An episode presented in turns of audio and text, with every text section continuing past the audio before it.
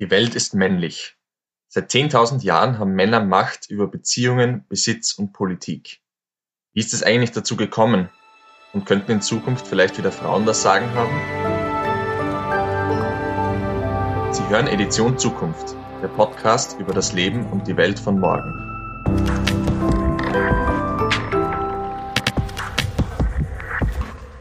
Mein Name ist Jakob Hallinger, ich bin Redakteur beim Standard und ich spreche heute mit der Evolutionsbiologin Maike Stowarock.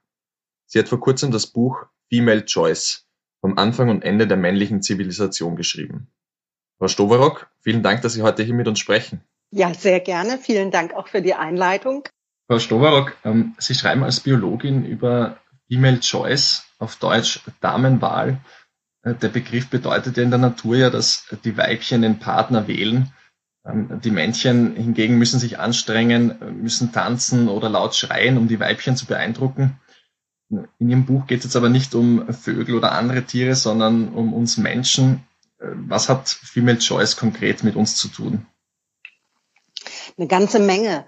Äh, die Damenwahl ist natürlich nur das äh, sichtbarste Zeichen und auch das polarisierendste Zeichen, aber es gibt eine Vielzahl von physischen Hinweisen darauf, dass diese Female Choice auch uns Menschen in den Genen liegt. Wenn Sie jetzt zum Beispiel denken an eine wenige, also ein oder zwei Eizellen treffen auf Millionen von Spermien oder auch die zeitlich begrenzte äh, Befruchtbarkeit des, ähm, der weiblichen Eizelle äh, gegen die ständige Fruchtbarkeit männlicher Spermien. Also ein Mann kann jeden Tag rund um die Uhr Kinder zeugen und eine Frau hat wirklich ein sehr enges Zeitfenster von wenigen Stunden im Monat.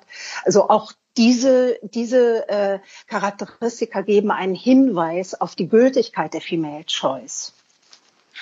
Sie gehen ja in Ihrem Buch relativ weit zurück, also äh, mehrere tausend Jahre ähm, und äh, fangen so an mit der Sesshaftwerdung des Menschen. Was hat die Sesshaftwerdung ähm, an diesem Female Choice Prinzip verändert? Äh, in erster Linie hat, oder fangen wir mal so an, Female Choice ähm, führt dazu, dass ein Großteil der Männchen keine Partner finden, keine Partnerin, keinen Zugang zu Sex oder Fortpflanzung haben. Und die äh, mit der Erfindung der Landwirtschaft wurde das zu einem Problem, denn diese unfreiwillig äh, äh, enthaltsamen Männchen, die sind bei allen äh, sich sexuell äh, fortpflanzenden Tierarten und vor allen Dingen den Säugetieren ein echtes Problem, denn das führt zu Aggressionen. Und ähm, und eine, eine eine Gruppe von Menschen, die am Beginn steht, etwas Neues zu erschaffen, kann natürlich mit so vielen aggressiven Männchen überhaupt nichts anfangen.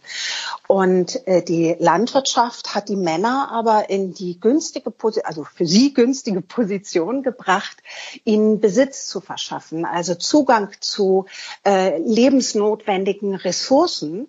Und das hat ihnen gegenüber den Frauen, gegenüber der Female Choice, den wählerischen Frauen äh, ein, ein, einen Ansatzpunkt gegeben, einen Druckpunkt. Äh, äh, äh, sie, es war ihnen möglich zu sagen, guck mal, ich habe hier was, äh, was du nicht bekommen kannst. Du hast was, was ich nicht bekommen kann.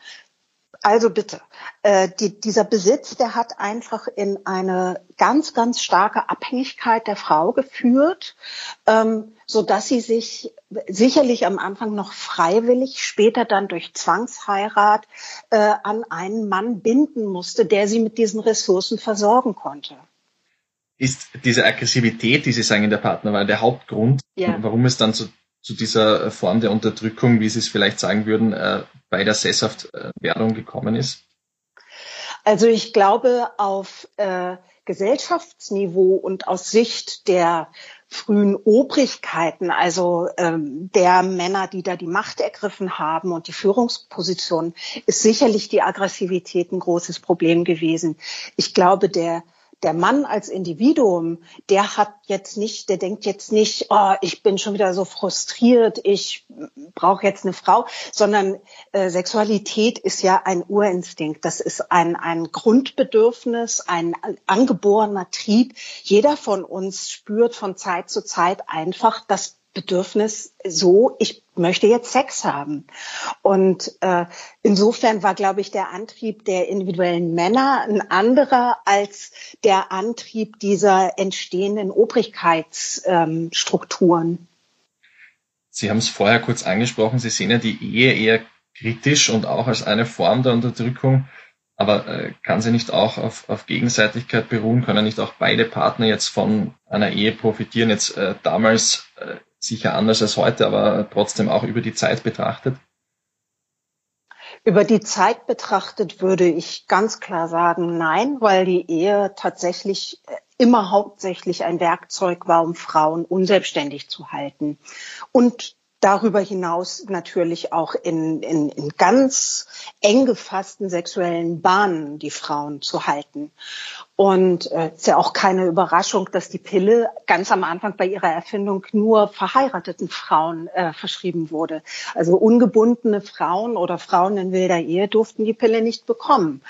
Äh, das heißt also, die, die, die männliche Zivilisation, die spürt schon, dass die Ehe wichtig ist, um Frauen unter Kontrolle zu halten. Natürlich äh, heiraten heute, zumindest in den westlichen Ländern, würde ich sagen, mehr Menschen aus Zuneigungsgefühlen heraus äh, als äh, jetzt aus der puren wirtschaftlichen Abhängigkeit, wie das vielleicht noch bei meiner Großelterngeneration der Fall war. Aber äh, und, und entsprechend bilden sich natürlich auch Zwischenformen heraus. Es ist ja heute zum Beispiel viel normaler, dass Ehen einfach auch nicht mehr für immer halten, ja. Also, dass man eben sagt, okay, irgendwann ist, ist der Ofen einfach aus im wahrsten Sinne des Wortes und jetzt sucht man sich einen neuen Partner. Ähm, also, ich halte das absolut für möglich, dass es da Zwischenformen gibt. Aber wenn Sie sich auch überlegen, dass die Ehe vor vielen tausend Jahren eben nicht auf freiwilliger Basis entstanden ist, sondern eben über die Zwangsverheiratung von Kinderbräuten. Die Väter haben nach eigenem Ermessen darüber entschieden, mit welchen Männern ihre Töchter Kinder bekommen. Äh, da ist nichts Freiwilliges. Das ist kein Deal, wo man sagt irgendwie, ja, die Frau hat ja auch was davon. Wenn die Frau für sich selbst entscheidet, ich habe ja auch was davon, ist das wunderbar. Da möchte ich überhaupt nicht drüber urteilen. Aber bei der Entstehungsgeschichte der Ehe darf man einfach nicht vergessen, dass diese Frauen und Mädchen, die haben nicht selbst entschieden, ob sie was davon haben. Aber Sie sagen auch, es hat äh, jetzt vor allem in letzter Zeit in westlichen Gesellschaften, wie Sie es gesagt, eine Veränderung gegeben auch was die äh, generelle Ungleichheit zwischen Männern und Frauen äh, betrifft. Wodurch ist diese Veränderung eigentlich ausgelöst worden? Also ich würde schon die Pille tatsächlich da auch als echten Gamechanger sehen, denn ähm, also auch wenn die Frauenbewegung wirklich viel gefordert und viel auch schon erreicht hat vor der ähm, vor der Einführung der Pille, hat erst die Pille dazu geführt, dass die Frauen wirklich die Kontrolle über ihre Reproduktivität hatten oder bekommen haben. Und äh, das war das einzige Verhütungsmittel übrigens. Natürlich gab es Kondome, aber Kondome wurden eben immer eher benutzt äh, bei, bei Prostituierten. Also das hatte immer so ein bisschen auch was Anrüchiges. Kondome waren auf jeden Fall nichts, was man regulär in einer festen Partnerschaft äh, verwendet hat. Und äh, in dem Moment, wo die Frauen also sich wirklich auch befreien konnten von dieser äh, evolutionären, von diesem evolutionären Automatismus äh, des Gebärens, des Schwangerwerdens, ja, da haben sie natürlich irgendwie diesen diesen Schritt sofort genutzt und fingen an, eben auch äh, das Kinderkriegen erstmal weiter nach hinten zu verschieben. Also das Alter von Erstgebärenden, das wird ja immer höher. Ähm, und sie haben einfach auch die Zeit, die sie dadurch gewonnen haben, äh, genutzt, um, um sie mit Leben zu füllen. Also mit Reisen, mit Bildung, mit Erfahrungen sammeln, mit sich selbst kennenlernen. Also ich glaube, das ist tatsächlich ein, ein Schritt, der die Frauen wesentlich stärker befreit hat als so diese kleinen Reformschritte der, ähm, der Frauenbewegung vorher.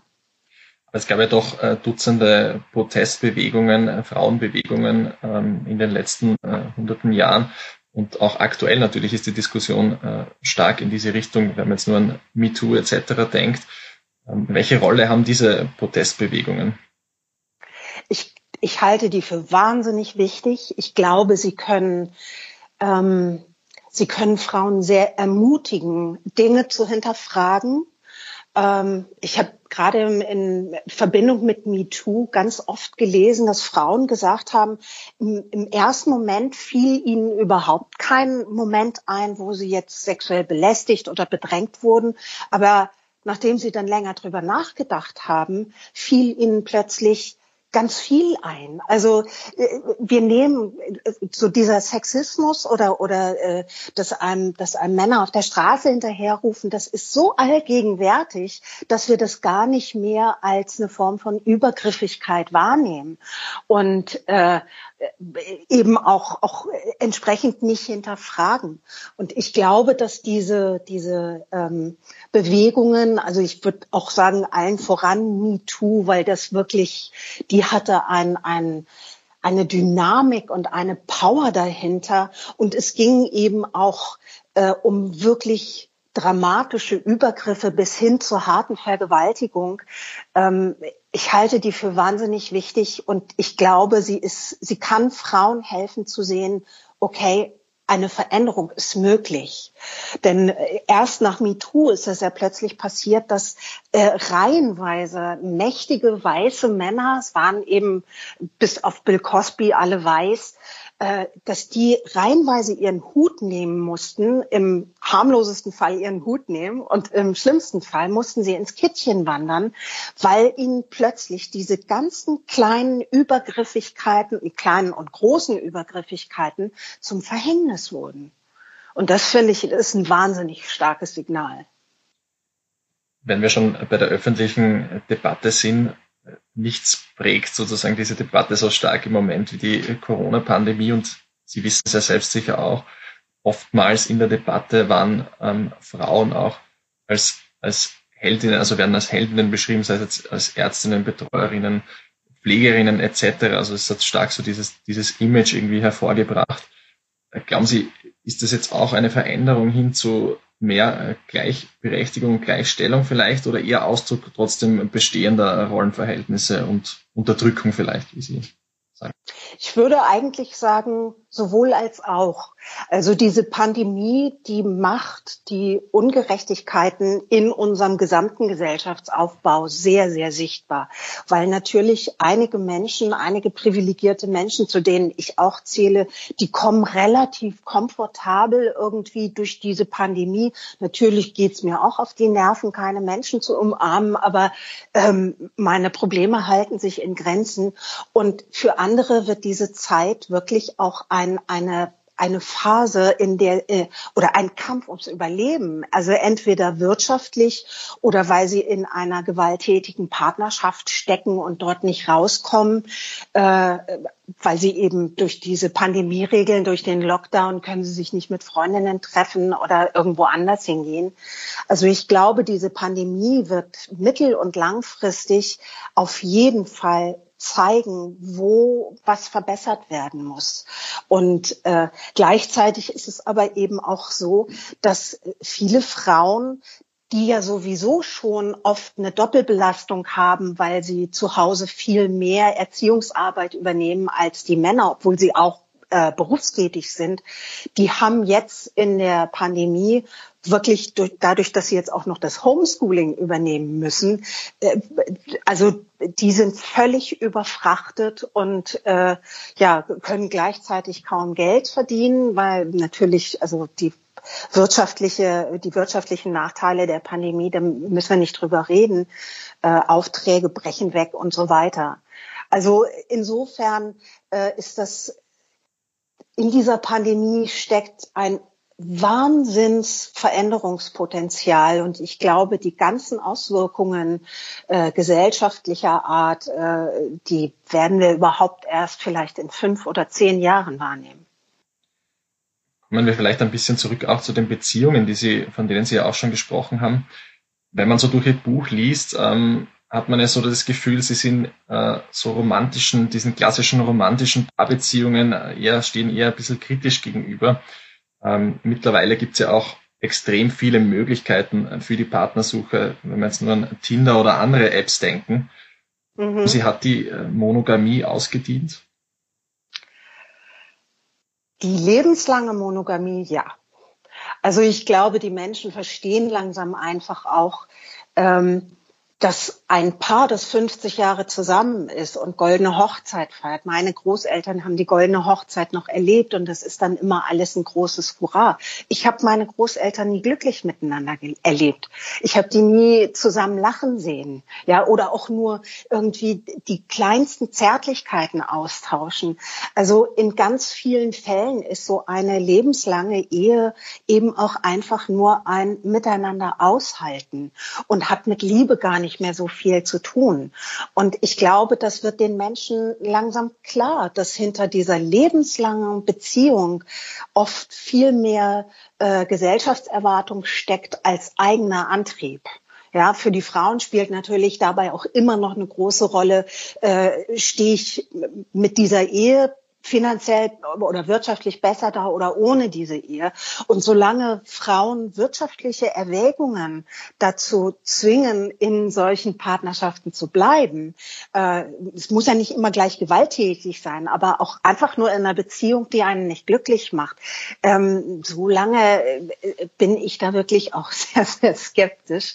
Also ich ich glaube, die Menschen merken langsam, dass kürzere Beziehungen, egal ob jetzt nur mit einem Partner, einer Partnerin oder mit mehreren, ähm, dass die viel näher auch an unseren natürlichen Instinkten dran sind und an unserem natürlichen Glücksbestreben auch.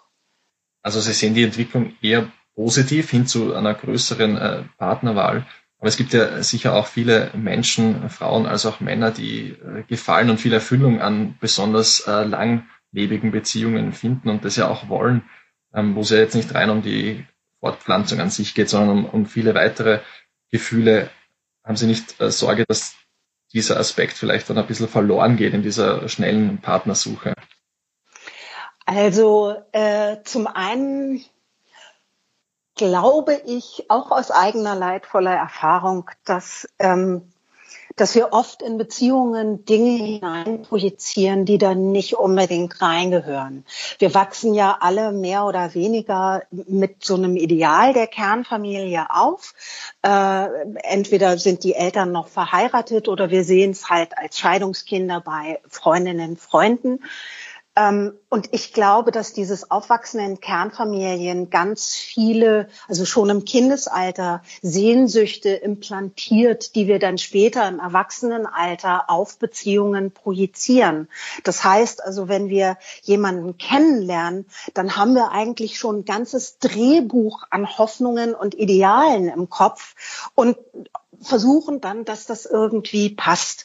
Und äh, ich, ich glaube tatsächlich, man kann sich von diesen ganzen Hoffnungen und Sehnsüchten auch befreien. Was nicht heißt, dass man ein Leben ohne Liebe führt. Ich war schon sehr verliebt nach meiner letzten Beziehung, aber eben ohne, ohne diesen Wunsch, oh, das muss jetzt der eine Richtige sein, das muss jetzt bis ans Ende meines Lebens halten. Äh, ich habe auch keine Angst, allein zu sterben. Also äh, das sind ja alles so kleine emotionale Impulse, die uns dazu treiben, von einer großen Liebe zu, zu schwärmen. Und das ist mir ganz wichtig zu sagen. Äh, ich freue mich für jedes Paar, das es wirklich schafft, in, in Liebe und Begehren oder auch ohne und in Respekt lange zusammen zu sein und sich wirklich erfüllt zu fühlen. Also es liegt mir fern, da auch irgendwelche Normen zu propagieren und zu sagen, so, das äh, soll jetzt nicht mehr sein. Ich finde es zwar richtig, die Ehe als staatliche Institution komplett abzuschaffen, aber äh, ich bin weit davon entfernt zu sagen, niemand soll mehr in monogamen Langzeitbeziehungen leben. Schauen wir vielleicht auch ein bisschen in die Zukunft. Ihr Buch ist ja auch ein weiter Blick in die Zukunft, äh, wie es vielleicht äh, Biologen öfters machen. Also es geht um kurze Zeitsprünge und Zeitrahmen. Ähm, der Titel in Ihrem Buch, im Titel steckt ja auch die männliche Zivilisation drin. Ähm, Sie versuchen ähm, einen Ausblick zu geben, wie die Welt ausschauen kann, wenn Frauen doch mehr Mitspracherecht haben, grundsätzlich mehr Macht haben jetzt vielleicht auch in der Welt. Könnten Sie skizzieren, wie Ihrer Ansicht nach diese, wenn ich so bezeichnen kann, postmännliche Zivilisation ausschauen kann? Ja, das ist eine gute Frage. Vielleicht schreibe ich mein zweites Buch darüber. Es ist tatsächlich sehr, also auch für mich nur sehr, sehr schwer vorzustellen, weil ich einfach glaube, dass die Zeiträume, die dahin führen kann, äh, können, dass die so lang sind, dass es mir schwerfällt zu gucken, was können die Zwischenschritte sein. Aber ich glaube schon, dass wir irgendwann in einer Zivilisation landen, in der die, die Frau wieder die alleinige Herrschaft über ihre eigene Sexualität hat. Es geht mir auch mit in meinem Buch nicht darum, dass die Frau die Herrschaft über den Mann haben soll. Also das wäre ja sozusagen Patriarchat im umgekehrt. Ich finde, kein Geschlecht sollte Macht, strukturelle Macht über das andere haben. Äh, es geht einfach nur darum, dass Frauen sich ihre, ihre Sexualität zurückholen, die ihnen durch die Männer genommen wurde. Und äh, da das fraglos mit, äh, mit Herausforderungen und Problemen und Schieflagen einhergehen wird, äh, sind da auf jeden Fall mh, hm, Mechanismen erforderlich, die so ein bisschen die Gesellschaft abfangen. Aber ich glaube, äh, dass allein schon dieses Zurückerobern der Sexualität dazu führen wird, dass Frauen wesentlich mehr Respekt bekommen, wesentlich mehr, ähm, weil einfach die Männer automatisch in so eine verstehen Sie mich nicht falsch, aber in so eine etwas demütigere Position gebracht werden. Äh, ich meine damit nicht, dass Männer gedemütigt werden oder dass Männer irgendwie wieder Bittsteller werden sollen. Aber wenn Sie so ein bisschen Debatten im Internet verfolgen, dann sehen Sie, dass ganz viele Männer mit einem Selbstverständnis durch die Gegend laufen, dass praktisch die ganze Welt nur darauf gewartet hat, dass sie ihr Gegenüber mit ihrer Meinung und ihrem Wissen erhellen. Und dieses Selbstverständnis, dem es teilweise wirklich an jeder Demut fehlt und auch an jedem Respekt vor dem Gesprächspartner, äh, das könnte ein ganz klein bisschen Dämpfer schon vertragen. Äh, das heißt also, diese, diese Rückeroberung der Sexualität ist der erste Schritt. Aber auch, und da kann vielleicht wieder die Pandemie helfen, zu erkennen, was Mütter eigentlich leisten, was traditionell weibliche Arbeit eigentlich leistet in dieser Zivilisation. Äh, diese ganze Pflegearbeit, die Versorgung von Kranken, Schwachen, Alten, Jungen, äh, natürlich die ganze Erziehung, die Organisation des Haushaltes. Ähm, ich bin nicht dafür, dass, dass Frauen irgendwie jetzt alle Hausfrau werden sollen. Aber die, die es werden wollen, die haben verdammt nochmal Respekt verdient. Sie haben gesagt, solch einen so eine Entwicklung würde auch mit einigen Problemen und Schwierigkeiten einhergehen. Und es braucht Mechanismen, um mit dem umzugehen. An welche Probleme und an welche Mechanismen denken Sie da? Äh, ein Charakteristikum der Female Choice ist, dass nicht alle Männer eine Partnerin finden. Das ist schon heute in westlichen Ländern so, dass die Männer meistens wenige Prozentpunkte unter den Frauen sind. So ähm, äh, beim Dating beispielsweise. Aber äh, diese Zahlen, die nehmen zu. Das heißt, im Moment sieht es so aus, als würden ähm, mit dem Zurückgewinnen der weiblichen Sexualität gleichzeitig mehr Männer keine Partnerin finden. Äh, und das bedeutet ganz, ganz grob vereinfacht gesprochen mehr Incels. Mehr Männer, die unfreiwillig zölibatär leben, ähm, und dabei sich mitunter sowohl in, in weltverschwörerische Ideologien äh, verstricken, äh, aber auch teilweise äh, gewaltbereit werden, sehr hasserfüllt und gewaltbereit. Und natürlich muss man diese Männer abfangen. Denn äh, wir haben ja heute schon sozusagen Probleme, große Probleme mit männlicher Gewalt, vor allen Dingen auch so im partnerschaftlichen Kontext. Und und äh, es gibt große Lücken äh, entweder in den Gesetzen oder in der Anwendung von Gesetzen. Und wenn Sie sich vorstellen, dass die Anzahl von Männern, die zu Gewalt gegen Frauen neigen, in Zukunft noch zunimmt, dann ist das eine Herausforderung für jede Gesellschaft. Wie lässt sich ähm, diese Entwicklung dann abfedern, Ihrer Meinung nach? Also ich glaube, das Wichtigste ist erstmal zu verstehen und zu akzeptieren, ähm, dass der männlichen Sexualität ein Faktor X innewohnt, der unter ganz bestimmten Umständen, die nicht alle biologisch sind, sondern da kommen auch viel ähm, kulturelle Prägung mit dazu, der unter bestimmten Umständen äh, sehr problematisch werden kann. Äh, gefährlich für Schwächere, gefährlich für Frauen, gefährlich für eine demokratisch-freiheitliche Grundordnung. Ähm, also diese Akzeptanz ist das Wichtigste. Und dann finde ich es aber auch wichtig, diesen betroffenen Männern, die also dort keine Partnerin finden, äh, mit mehr Mitgefühl zu begegnen. Mitgefühl wohlgemerkt und nicht mit Leid, sondern wirklich zu versuchen äh, zu verstehen, dass diese Männer oft über einen sehr, sehr langen Zeitraum leiden. Die sind einsam, die sind, äh, die haben un, unerfüllte Sehnsüchte nach Zärtlichkeit, nach körperlicher Nähe.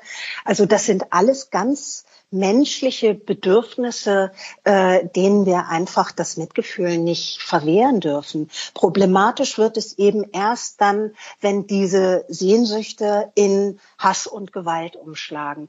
Aber da dieser Weg in der Regel längerer ist, ähm, glaube ich, dass man mit, mit, äh, mit Maßnahmen vorher schon was erreichen kann. Und dazu gehört eben zum Beispiel Ach, ich glaube, der, die Industrie der Sexpuppen und Sexroboter, der, die wird in Zukunft boomen.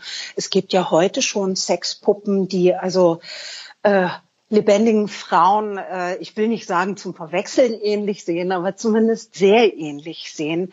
Und ich glaube, da wird mit künstlicher Intelligenz, mit Drucksensoren, mit Sprachsensoren und so weiter in Zukunft wirklich Erstaunliches möglich sein, um Männern zumindest, um einsamen Männern zumindest die Illusion einer Partnerschaft zu geben. Und äh, ein bisschen umstrittener sind sicherlich meine Vorschläge, auch Prostitution und Pornografie zu stärken.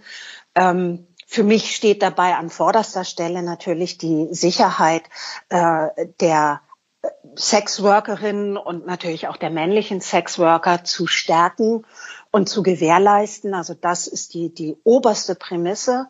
Ähm, die Prostitution äh, als Incel-Prophylaxe, sag ich mal, die äh, kann nicht auf dem Rücken der Frauen ausgetragen werden, indem weiterhin Zwangsprostitution, äh, äh, wie soll ich sagen, äh, hingenommen wird. Wenn Sie die Sexroboter ansprechen, die Technologie wird ja äh, laufend auch weiterentwickelt womöglich müsste man sagen, dass sie jetzt noch nicht auf dem Stand ist, um jetzt wirklich echte Beziehungen äh, zu ersetzen. Äh, wie sehr glauben Sie daran, dass das in Zukunft möglich sein wird? Also kann wirklich eine Sexpuppe jetzt in dem Fall ähm, diese normale Beziehung zu, zwischen jetzt zum Beispiel einem Mann und einer Frau für den Mann so ersetzen, dass sie für ihn real wirkt? also ich, ich glaube, oder es ist, glaube ich, vermessen zu sagen, was geht in den Köpfen dieser Männer vor. Es gibt bereits heute eine feste Community von solchen äh, Puppenliebhabern, die eben, eben tatsächlich auch diese Puppen nicht nur äh, für den reinen Triebabbau benutzen, sondern, sondern mit ihnen leben. Sie setzen sie an den Tisch, sie reden mit ihnen, sie sitzen mit ihnen vorm Fernseher das heißt also, da gibt es heute schon eine Gruppe von, von Männern, die praktisch diesen Beziehungsersatz so leben. Ob sie damit natürlich wirklich glücklich sind oder genauso glücklich wie mit einer lebendigen Frau aus Fleisch und Blut, das weiß ich nicht, wage ich aber zu bezweifeln. Und dennoch geht es diesen Männern im Zusammenleben mit der Puppe besser als ohne. Und das finde ich ist einfach schon mal ein, ein positive, eine positive Entwicklung, dass diese Männer überhaupt etwas für sich gefunden haben. Welche Aufgabe sehen Sie da jetzt in der Bildung? Also wenn wir jetzt zum Beispiel auf die Schulen blicken, vielleicht sehr äh, provokant ausgedrückt, aber müssten dann den Jungen sozusagen gesagt werden, okay, es ist einfach einmal völlig normal, dass sie keinen äh, Sex haben mit Frauen oder vielleicht auch überhaupt keine Beziehung. Also wäre das sozusagen dieses Modell, wie es dann auch ähm, in den Schulen vermittelt werden müsste, Ihrer Ansicht nach? Auf jeden Fall. Also diese männliche Zivilisation ist ja äh, das darf man immer nicht vergessen, die ist ja nicht nur gegen Frauen sehr hart, sondern tatsächlich auch gegen die Männer selber. Dadurch entstehen ja solche Dinge wie toxische Männlichkeit, die eben von, von äh, ein, ein Männerbild propagiert, von einem Kerl, der immer stark ist, der niemals weint, der sich seine Schwächen nicht eingesteht äh, und so weiter und so fort, der immer aggressiv ist. Und äh, da leiden ja auch die, die Männer drunter. Und ich glaube schon, dass es wichtig ist, Jungen vorzubereiten auf die Realität der, also auf, auf die, die tatsächlichen gelebten Realitäten äh, der Partnerwahl. Und da ist es eben ja auch schon heute, und das war auch schon vor 40 Jahren so, dass nie jeder Junge eine findet. Die Zahlen waren natürlich äh, vor 40 Jahren wesentlich ausgeglichen. Stimmt das eigentlich? Vor 40 Jahren, 1980, sagen wir mal vor 60 Jahren. Äh, da waren die Zahlen noch wesentlich ausgeglichener als heute. Aber trotzdem stimmte diese, dieses Gefühl von jeder Topf hat einen Deckel für einen Teil der Männer noch nie. Und äh, je weiter diese Zahlen zwischen Männern und Frauen auseinanderdriften äh, und, und je wählerischer Frauen bei der Partnerwahl werden, desto weniger wahr wird dieses Narrativ vom Topf und Deckel. Und deshalb glaube ich, dass man die Jungen auf jeden Fall darauf vorbereiten muss, dass egal was sie tun, kann es immer sein, dass sie nicht erwählt werden. Und das ist natürlich irgendwie keine Botschaft, keine schöne Botschaft für einen Zehnjährigen oder einen Dreizehnjährigen. Aber ich glaube, damit können wir langfristig realistischere und, und ähm, vielleicht auch konstruktivere Narrative scha schaffen, als den Jungs immer beizubringen, äh, ja, wenn du dem Mädchen nur genug Geschenke machst, dann macht sie irgendwann, ich hoffe, ich darf das sagen bei Ihnen im Format, dann macht sie irgendwann die Beine breit. Das ist einfach nicht so. Um welche äh, Kriterien geht es dann eigentlich, also wenn Sie dieses Female Choice Konzept verwenden? Wenn man sich das Konzept in der Natur anschaut, geht es ja sehr stark um diesen Wettbewerb. Also wenn man jetzt nur die äh, Paradiesvögel als Beispiel hernehmen, wo es um diese Tänze geht etc. Also es ist stark so dieser Wettbewerb um, um Aufmerksamkeit.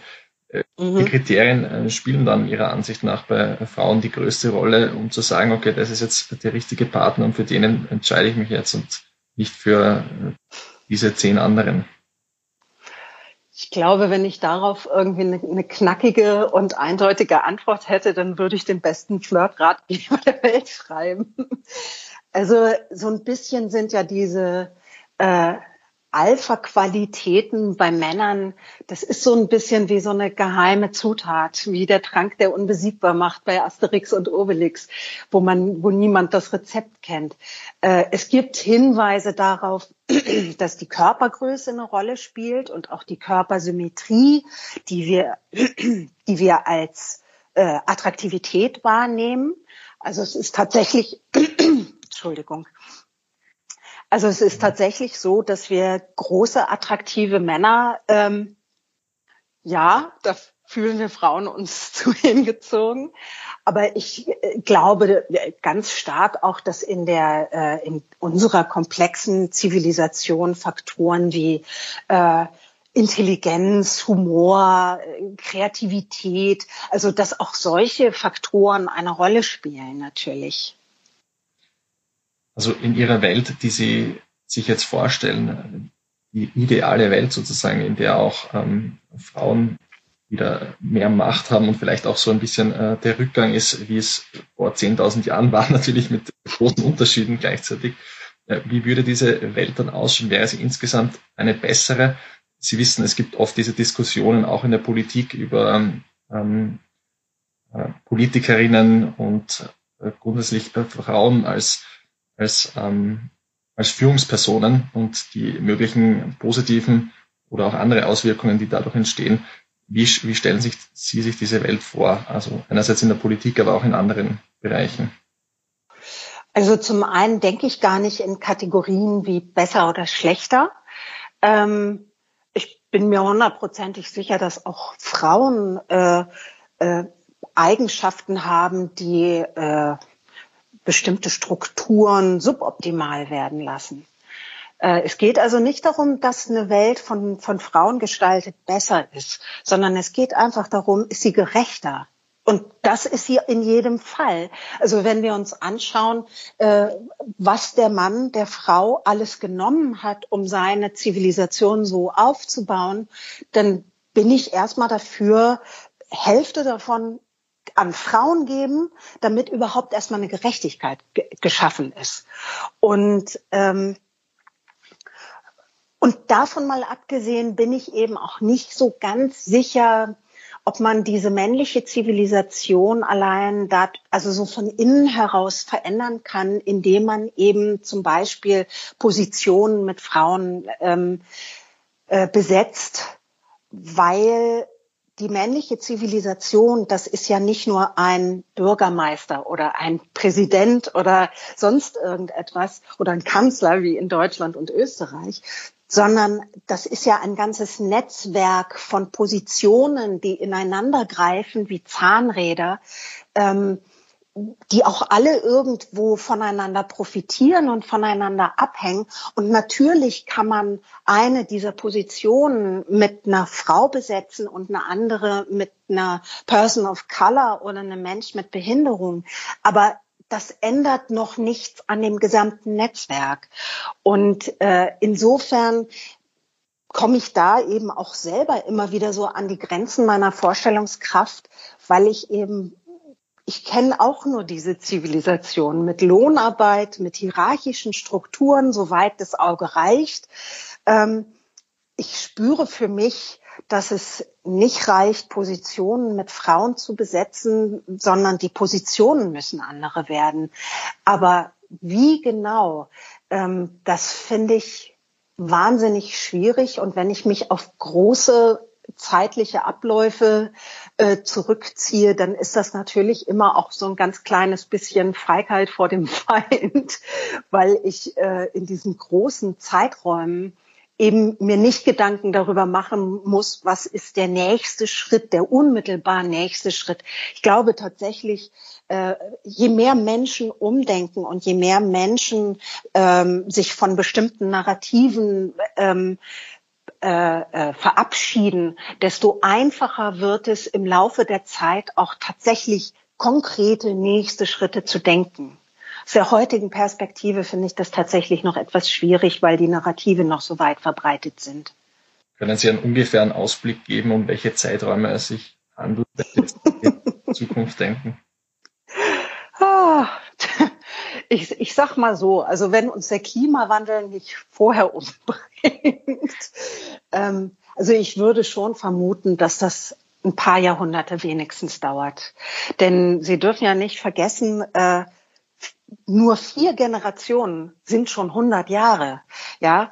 Und jetzt schauen Sie einfach mal zurück, was war vor vier Generationen? Äh, da ist noch gar nicht so wahnsinnig viel passiert. Also da würde ich schon sagen, vor Ablauf von 500 Jahren ähm, wird es nicht möglich sein, auf die Zivilisation zu gucken und tatsächlich etwas völlig anderes zu sehen als das, was heute da ist. Vielleicht noch abschließend, Sie sagen, die Welt wäre eine gerechtere. Es geht ja bei diesen äh, ganzen Fragen auch vielfach um Macht. Wie's, wie würde sich die Macht in dieser Welt dann unterscheiden, äh, wenn Frauen sozusagen diese andere Position oder diese andere Struktur auch herrscht im Vergleich zu den äh, männerdominierten oder dieser männerdominierten Zivilisation, von der Sie in Ihrem Buch auch schreiben? Mhm. Also ich glaube, ganz ohne Hierarchien kommen wir nicht aus. Der Mensch ist wie, äh, wie alle Menschenaffen mehr oder weniger ähm, hierarchisch organisiert. Äh, Schimpansen und Bonobos haben das zwar nicht so stark, aber äh, die Hierarchiebildung, die liegt uns durchaus auch im Blut. Und äh, deshalb wird es wahrscheinlich nicht ganz ohne gehen. Aber ich, ich glaube, das Wichtigste an einer Zukunftsvision ist einfach, dass es keine Machtmonopole mehr geben darf. Also dass nicht äh, und erst recht keine Machtmonopole, die nur an eine bestimmte Gruppe von Menschen gebunden äh, ist, sind. Äh, in dem Fall eben die, die Männer, äh, sondern natürlich wird es Hierarchien geben und, und das finde ich erstmal grundsätzlich auch noch nicht schlecht, aber die hierarchischen Positionen, die müssen tatsächlich auch von einem Querschnitt der Gesellschaft gebildet werden. Und das ist auch der Grund, weshalb ich dann am Ende doch wieder sage, ich finde es gut, Positionen divers zu besetzen, einfach damit sie auch Realitäten, unterschiedliche Lebensrealitäten widerspiegeln. Ähm, also das ist vielleicht der wichtigste Unterschied. Keine Machtmonopole mehr, nur weil man eben mit einem Penis zur Welt gekommen ist. Ich glaube, das ist auch ein, ein guter Abschlusssatz. Äh, vielen Dank auf jeden Fall, ähm, Frau Storak, für das, für das Gespräch. Ich darf vielleicht noch kurz zusammenfassen, was wir bisher besprochen haben. Wir haben jetzt einen großen Bogen gespannt von der Geschichte von vor 10.000 Jahren bis heute und dann auch in die Zukunft mehrere 100 Jahre. Wir haben mit dem Konzept von Female Choice begonnen und eigentlich erst erklärt, was es in der Natur bedeutet und wie sich es auf den Menschen irgendwie auch auslegen kann. Ähm, Sie sehen jetzt eigentlich in der aktuellen Zeit und vielleicht auch in der jüngsten Vergangenheit ähm, diese Veränderungen äh, kommen, wo Frauen wirklich auch sagen, sie ähm, möchten mehr Mitspracherecht, sie möchten auch bei der Partnerwahl mehr, mehr mitbestimmen und sehen insbesondere auch in äh, Technologien, Sie haben es gesagt, ähm, Sexroboter, eine mögliche Abfederung für jene Männer, die dann nicht mehr zum Zug kommen, sozusagen. Ähm, vielen Dank, ähm, Frau Stoberock, und auch ein herzliches Dankeschön an alle Hörer und Hörerinnen. Die nächste Folge Edition Zukunft erscheint in zwei Wochen.